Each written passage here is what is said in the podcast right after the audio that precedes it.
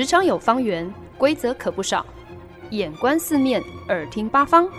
哪来一记变化球？看我接招！那些老外教我的事，和你 Easy Talk Easy Work。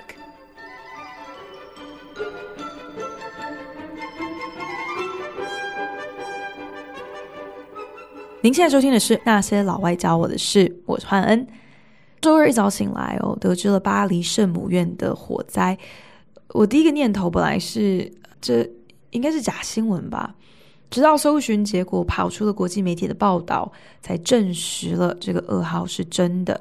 全世界的人都为了这个世界遗产惨遭祝融之灾而感到痛心。那大家震惊之余呢，却还不忘跟风网络掀起的一股悼念圣母院的分享大会哦。脸书上众多的粉丝纷纷转发了自己多年前去巴黎旅游时与圣母院的合影。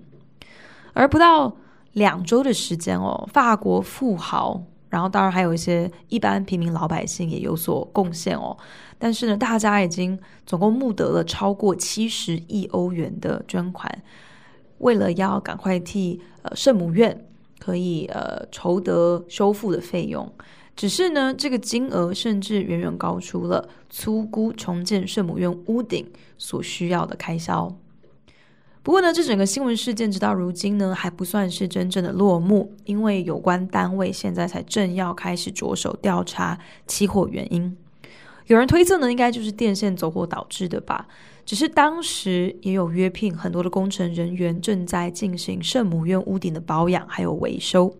虽然呢，圣母院的木质阁楼是严格规定禁止吸烟的。可是据传，发包工人偶尔还是会偷偷的抽烟，所以也是有可能是因为烟蒂的关系酿成了灾难。拜网络发达之赐哦，这圣母院火灾都还没有熄灭，失火的消息早就传遍了世界，全球眼睛都不敢眨一下的屏息关注巴黎消防队到底会如何救灾。世界如此的廉洁，消息这样的灵通，救灾画面更是多重角度、及时不停的转播，也难怪呢，就不乏许多的七嘴八舌啦。明明可能你根本没有任何的救火专业，却想要出一张嘴的家伙，其中呢，哈哈，就包括了美国总统。眼看圣母院的火势持续在屋顶上蔓延，尖塔都沦陷了，川普呢就在自己的推特上提议，诶。为什么不就开个消防飞机，然后从上空丢一个水弹下去就灭火啦？可是他如此门外汉的建议，马上就被巴黎消防局打枪，表示他们已经使出了浑身解数抢救，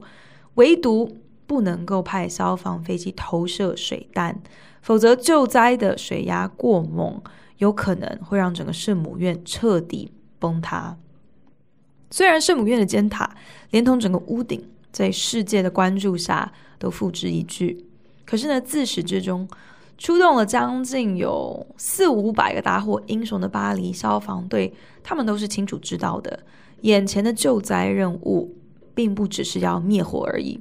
更是要竭尽所能的保存圣母院的本体，不单是建筑物的。构造而已，更是圣母院内收藏的多项古迹文物。这当然就不单单只是倒倒水这么简单。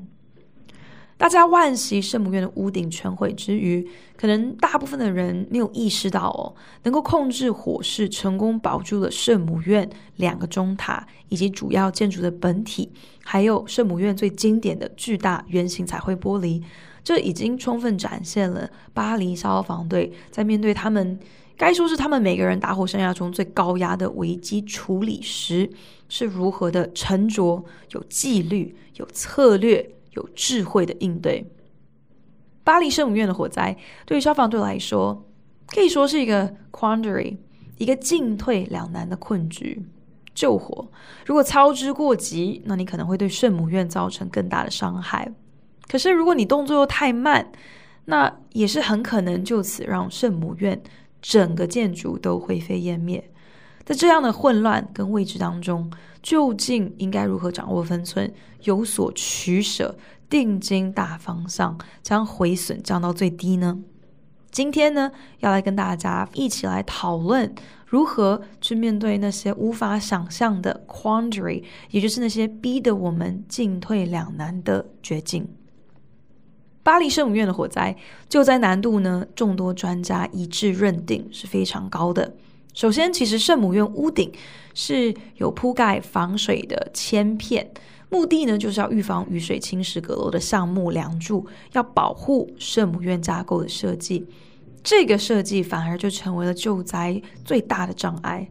起火点呢，在圣母院有绰号叫做“森林”的木质阁楼。这个阁楼呢，是由一千三百多根橡木树所裁成的梁木支撑而成的哦。那有一些橡木的树龄，甚至呢，可以追溯到十二世纪。所以你不要说这阁楼绰号可以叫森林了，甚至呢可以说是一座神木林哦。所以呢被火势吞没实在是格外的可惜哦。那火势被防水屋顶保护，消防队员根本救不到火。除此之外呢，建筑本体的墙壁是以石头为原料，所以呢很成功的密不透风的将火势的烟雾还有高温全部都锁在教堂里。对想要入内救灾的消防队员来说，简直就是造成了一个最恶劣的，也是最危险的打火环境。又加上圣母院雄伟的建筑，它耸入云霄的高度，反而呢给火苗有更多的氧气，可以越烧越旺，还制造出了一个类似烟囱的效应哦，冲入云霄的炙热空气，让救火直升机其实根本没有办法靠近。再者呢，虽然尖塔被牺牲了，可是仍然需要顾及到圣母院的本体，还有院内典藏的古籍文物。在如此严峻的救灾条件下，巴黎消防局出动了将近五百人的消防队员哦，面对这么恶劣的灾情，竟然可以在没有任何人员伤亡的情况之下扑灭火势，真的是一个壮举。当时就在现场指挥官做出了非常多明智的选择，包含导引塞纳河的河水来救灾，还有控制水压，不至于对已经因为火灾呃让呃特别脆弱的圣母院屋顶会有更大的负担哦。在判断没有办法保住圣母院屋顶之后呢，指挥官更是当机立断的将重心放在拯救文物，指导现场的警消人员形成了一条人龙，将圣母院当中许多拥有千年历史的宝物一件一件的从火灾现场一个人一个人的传出来。面对我们自己生活当中的那些 quandary，那些让我们进退两难、不知道该如何抉择的困境，好像也可以套用救灾指挥官。面对圣母院灾情的当机立断哦，判断轻重缓急之后，锁定目标就全力以赴。在鱼与熊掌没有办法兼得的情况之下，就不应该执意勉强。那些浪费在犹豫不决的时间，只会让我们错失了解决问题、将伤害降到最低的关键窗口。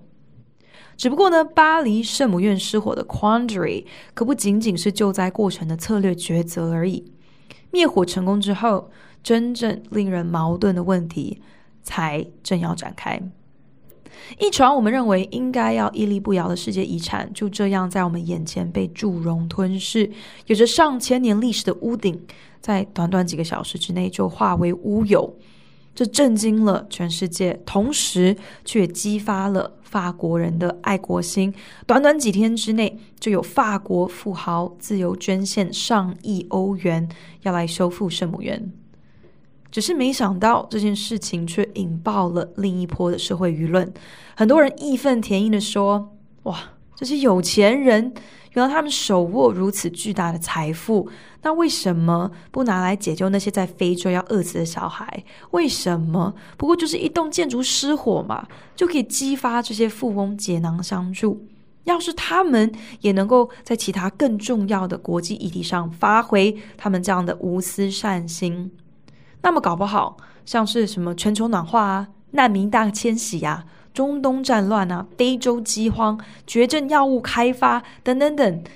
更关乎全球人命的国际大问题，应该每一个都能够迎刃而解啊！拿钱出来救灾是好事，可是世界上各式各样的灾情，到底哪一些叫做最刻不容缓？又应该要捐出多少钱才不算是炫富，才叫做公平？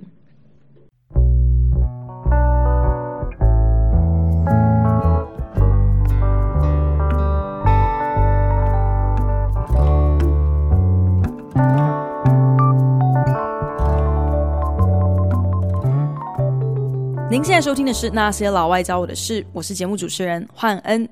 本周单字 quandary 意思呢，有在困境中充满着不确定性跟混乱，所以难以抉择。其中的 quandary 应该就是最能够描绘巴黎消防队所面临的救灾考验哦。当然，后续的募款问题也可以说是开启另外一个 quandary，贫富不均这件事情。我们常常挂在嘴边哦，好像理智上很明白这是怎么一回事，可是确实好像是要遇到像是圣母院灾后重建募款这样的事件，才会更深刻的在心里头明白，原来世界上还真有这么多的人，银行里随便就躺着上亿元的钞票，可以这样子海派阔气的，为了维护还有延续历史文化。撒钱不手软，但是讲到钱就特别容易伤感情。那也是因为我们平心而论哦，今天你的钱花在哪里，其实也就代表你的心在哪里嘛。这年头，如果你真的想要了解一个人的人生观、价值观、生活观、任何观，基本上就调阅他的信用卡账单，就能够一目了然了。我们也很常说，钱能够解决的问题，那就都不是问题。说起来，圣母院修复募款的事情也能够闹上新闻，真的很难说这么样一个 quandary 之所以会存在，之所以会吵得如此沸沸扬扬的，那究竟是因为我们对于资源分配的不均？是不是还有很多不切实际的想象和期待，所以觉得有的时候有必要这样正气凛然的教训这些有钱人家应该如何花钱？还是说，其实我们对于那些复杂而难以解决的全球议题，真的除了去指责有钱人没能多出点力之外，我们自己好像也很难想出其他的办法，可以更具体的有所贡献？毕竟出一张嘴总是最容易的嘛。当然，我们也并不是真的那么天真的以为哦，有钱人今天捐钱都是出于善心哦，又或者会觉得好像所有的问题真的光是砸钱下去就能够全部解决。可是确实呢，遇到这种可以被贴上价格标签的诚意，总是特别让人心生质疑哦。凭什么圣母院的价值好像理所当然应该要高于那些饥寒交迫、无家可归的难民？可是。谁又有权利可以评断历史遗迹的保存？至于人命的价值，到底应该采用一个怎么样子的汇率呢？今年忽然之间呢，有一对朋友前仆后继的赶着要结婚哦。过去这么多年来，其实我一直都没有机会参加台湾同学的婚礼。大学毕业后的三四年。对很多人来说，应该算得上是同学之间第一波的结婚潮。只是呢，当时我人在美国嘛，所以呢，假期跟机票的价钱常常都瞧不拢。很自然的呢，同学们也就知道啦，喜帖根本就连炸都不用炸我啦，不需要浪费一套喜饼在我身上哦。因为想要我专程回台，只是为了参加一场同学的一场婚礼。这个几率说起来实在是太低了。如今呢，现在嗯，事隔了，不想要告诉大家我大学毕业几年哦，事隔许多年之后呢，也算是遇上了同学之间的第二波结婚潮。那这下可有趣了，我人已经不在太平洋的彼岸了，本来至少要有十三小时的飞行时间。和超过千元美金的返台成本，双双呢都因为我现在搬回了亚洲而打了半折，五折的折扣哦。虽然说以前无法出席，那都是有成本的正当考量。可是当过往那些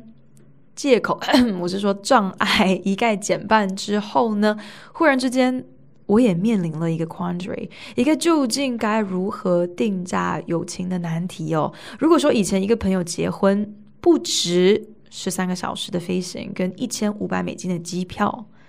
那么现在只要四个半小时跟三百新币的机票，他们值不值呢？所以说嘛，讲到钱就伤感情，因为你的钱花在哪里，你的心也在哪里。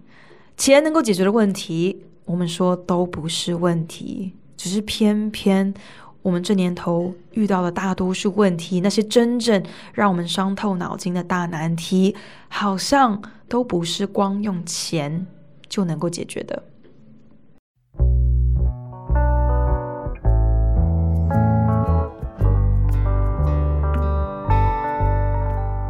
本节目由好家庭联盟网、台北 Bravo FM 九一点三、台中古典音乐台 FM 九七点七制作播出。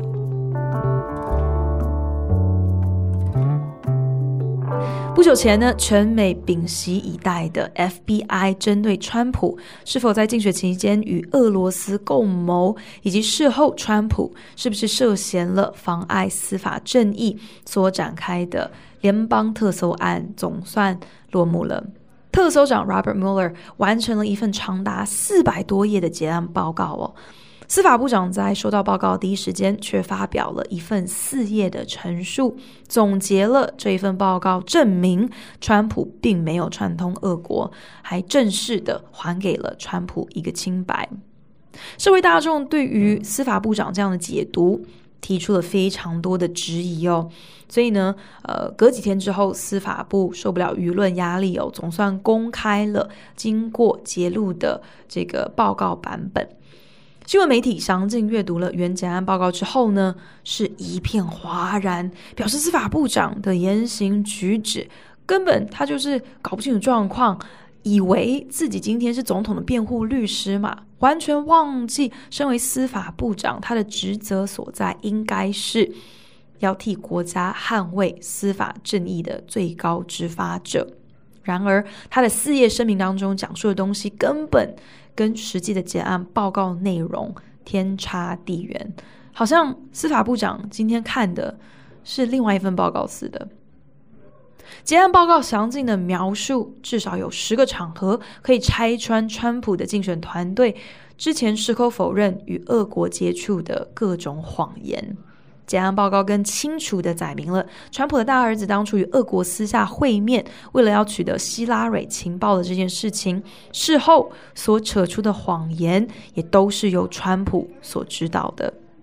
除此之外呢，川普更是多次要求身边的亲信介入 FBI 针对他的特搜调查，想办法打压这一起特搜案，最好要是能够直接开除特搜长，宣布停止所有的调查。虽然特搜长在结案报告当中最后仍然是以罪证不足，没有办法定川普妨碍司法公正的罪，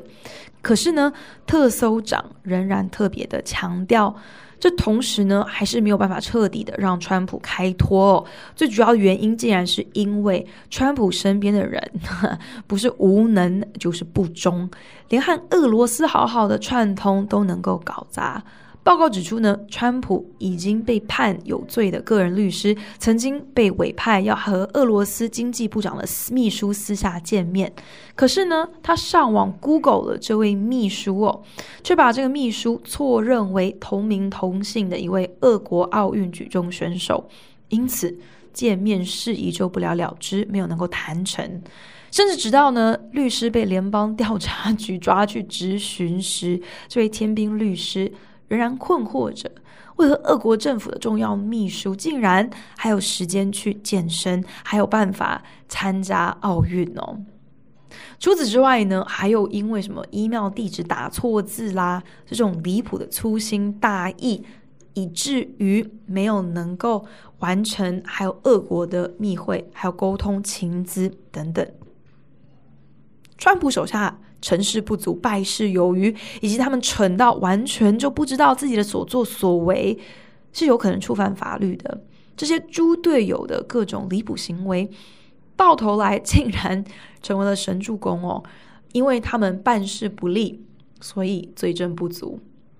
另外呢，川普多次委托了身边不下十个不同的亲信，还有白宫顾问，要请他们来处理 FBI 这个特搜案。可是呢，这些人一概将川普不合理的要求当做耳边风哦，打死都拒绝照办。其中一位白宫顾问呢，甚至因为屡次拒绝总统，可是总统却不死心，一而再再而三的提出他认为是极为离谱的要求，因此决定请辞。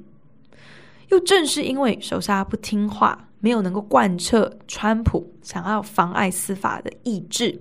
所以没有足够的罪证。这份报告虽然没有将川普定罪哦，可是很清楚的描绘出了当今的美国总统不但从来都没有把国家利益摆在第一，抓到机会想到的都只有自己，说谎不打草稿，那也全是为了顾及自己的面子，更是把国家安全当作儿戏哦。即使在联邦调查局已经证实了俄国的确干涉了二零一六年总统大选之后，川普。仍然无动于衷，不愿意搜查到底，好确保二零二零年大选不会再次被敌国干涉。但是呢，我们看看川普过去的各种行为表现，他反而是逮到机会就要迎合俄国的喜好，讨普丁的欢心，只因为手下办事不力，不够听话。但是呢，这并不能够改变川普罔顾了美国民主法治价值的事实，以及他毫无行政司法制衡、捍卫宪法的概念。当然呢，他的不适任也不是什么天大的新闻了。可是如今，既然有了这四百多页的结案报告，等于是将美国人最可怕的噩梦全部都白纸黑字、绘声绘影的记录下来。所以啦，如今国会面临着一个莫大的 quandary，究竟是否终于来到了弹劾总统的交叉路口呢？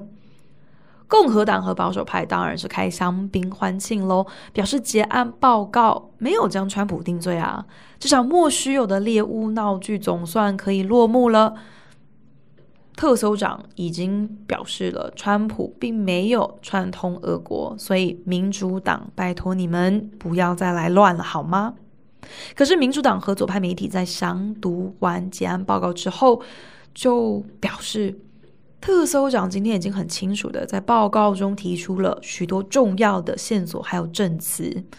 而且呢，特别嘱咐了要请国会可以进行更详尽的调查，来裁决总统到底应该要负起怎么样子的责任，即便不是刑事责任，还是有其他法律上的责任应该要来履行的。弹劾总统这件事情，其实打从川普入主白宫之后呢，这样的主张声浪就不曾断过。可是呢，民主党领袖 Nancy Pelosi 却再三强调，非必要时刻绝对不会选择提出总统弹劾案如此极端激烈的手段，因为呢，那只会落得将美国撕裂这样的一个结局。而川普他不值得国家为他做出如此大的牺牲。在弹劾与不弹劾这样的抉择上，Nancy Pelosi 也展现出了跟圣母院火灾现场指挥官一样的沉着，还有智慧，一眼看透了大局是什么。不只是起火的屋顶，更是建筑的本体，还有里面的文物。不只是处置一个胡作非为的总统，更是要顾及一个国家人民的和谐合一。可是如今，FBI 的结案报告却在这个 quandary 上加添了更沉重的压力，就好像本来应该是要能够给全国人民，特别是执法单位以及政治人物们一个更明确处置川普的蓝图，可是却好像反而更加深了国家的分裂哦。就好比如果当时圣母院救灾。十消防队员选择出动了消防飞机投递水弹，或者是以高压水柱来救火。那如果真的就算灭火成功了，其实也是非常有可能对圣母院造成了比火灾可能更大的伤害。弹劾与不弹劾总统背后都需要承担极大的风险。今天如果国会选择置之不理，不发起弹劾案，那等于是替未来所有的政治人物还有总统候选人都开了一个先例，表示呢，原来今天美国总统目无王法也无所谓，别人也奈何不了他。那么国会不就是等于在维护美国的道德价值还有司法正义上失了职吗？可是提出弹劾案呢，肯定会激怒保守派的支持者。弹劾案本身就算能够在民主党多数的众议院通过，也绝对会在共和党当家的参议院胎死腹中。那最终结局就是分化了整个国家，然后民主党其实呢也就不用肖想二零二零年能够重回白宫了。类似这样的 quandary 在世界政坛上可以说是见怪不怪哦，包括像是乌克兰前不久才选出了第一位电视谐星总统哦，看得出来乌克兰人民真的渴求超脱政党政治，要替龌龊的政坛注入一股清流。可是这个毫无政治经验的素人，在竞选期间呢，他没有举办任何的造势活动，没有公开的行程，几乎没有接受任何的访问，甚至也没有参加政见辩论。他的整个参选的平台都是以网络为主，而且完全没有提出半个具体的政见耶。面对虎视眈眈、一心想要吞并乌克兰的强邻俄国。乌克兰人民在这个节骨眼上做出了这么一个豪赌，更令人意外的是，这位电视谐星竟然是以一个压倒性的票数当选乌克兰总统，哎，所以感觉起来好像乌克兰人民在关系着自己国家存亡的抉择上，面对这样的一个 quandary，他们好像并没有太多的挣扎哦。那反观我们台湾自己的政局，好像。也是面临着一堆烂苹果里头挑一个比较不烂的抉择哦。我们如今所面对的这些，只让我们摇头叹息的两难困境，无非是因为眼下的选择其实已经没有什么绝对的对和错了，但是后果的轻重确实是需要权衡的。只不过最无奈的，无非就是今天就连成本的计算，对大家来说好像也都是相对的。每一个可能结局的孰轻孰重，竟然可以因人而异。圣母院的尖塔重要，还是馆藏的文物重要？谁说的准呢？圣母院的修复重要，还是饥寒交迫的难民重要？撵走不适任的总统重要，还是角逐权力核心重要？忍一时放长线，顾全大局重要，还是爽一秒，给人家给对手一点教训重要？感谢您的收听。如果您对那些老外教我的事有任何的想法建议，我都非常欢迎你帮我到 Apple Podcast 打新评分，并且留言。也邀请你可以来订阅这个节目，不管你是用 Castbox、Spotify 或者是任何其他的 APP 平台，都可以找到我的节目哦。或者呢，你也可以搜寻台北 Bravo FM 九一点三古典音乐台 FM 九七点七的官网，在网站列表栏里面点选精选节目，就能够听到我二零二零年最新一集的内容哦。我们下一集再见喽，拜。